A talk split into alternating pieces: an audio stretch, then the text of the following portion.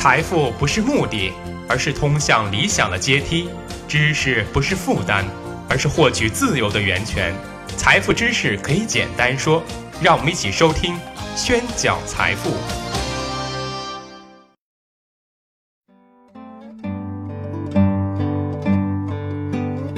欢迎大家收听《宣讲财富》，我是张宣成。生活中有许多小惊喜，但有一种惊喜是无法替代的，那就是失而复得。比如收拾换季衣服时，突然从口袋里翻出一把钱；整理电脑时，突然找出遗失已久的老照片；或者丢了钱包，惊慌失措过后，有人隔日送还了给你。最近一个月一直在北京出差。所以也没有及时的更新宣讲财富的节目，但是前几天让我遇到了一次惊喜，那就是钱包的失而复得，所以让我想起了这期节目的主题和这个主题背后的经济现象，那就是前景理论。前景理论最早是由以色列著名的心理学家卡尼曼提出的，但因为其理论广泛的应用于经济学，特别是在经济学当中。对于不确定情况下的人为判断做出了突出贡献，所以卡尼曼在2002年获得了诺贝尔经济学奖。那什么是前景理论？它跟失而复得的惊喜又有什么关系呢？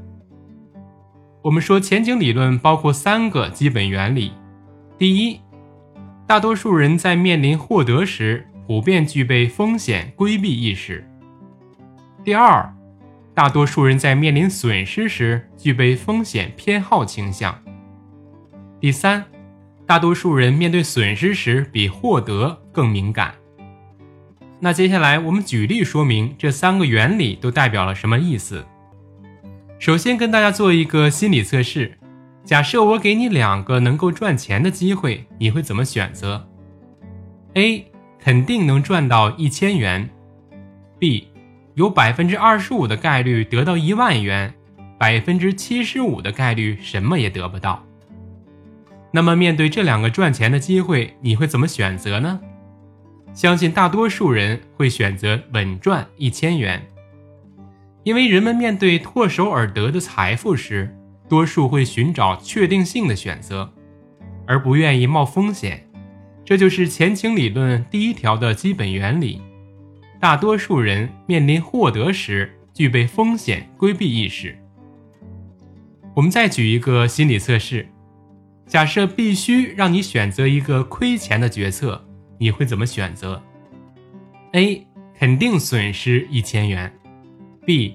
有百分之二十五的概率损失一万元，百分之七十五的概率什么损失也没有。而面对亏钱时，相信大多数人会选择 B。因为面对必然的损失时，大家更倾向于搏一把，而不是直接亏钱。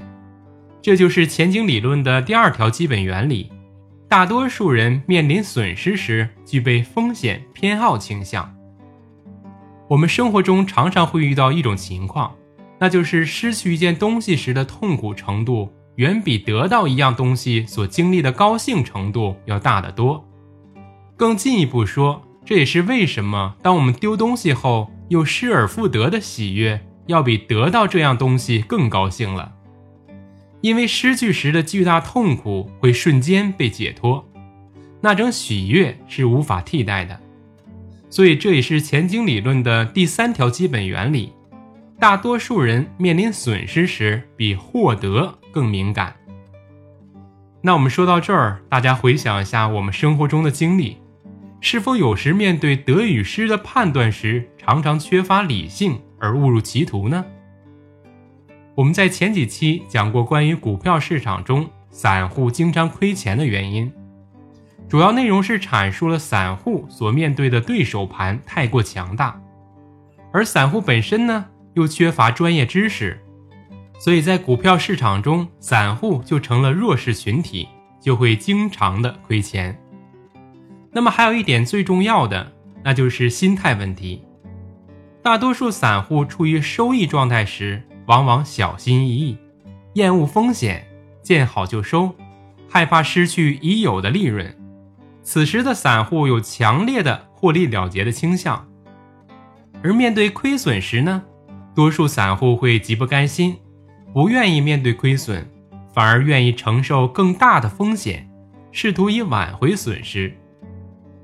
表现在交易上呢，就是一旦赚了些钱，就马上获利了结；而亏了钱呢，就会继续持有亏钱的股票，甚至采用加仓以摊平成本，这样就会越陷越深了。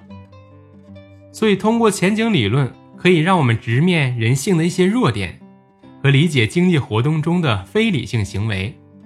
而只有当我们理性的面对获得与失去时，才能更好的做出正确的选择。欢迎大家收听，我是张宣成。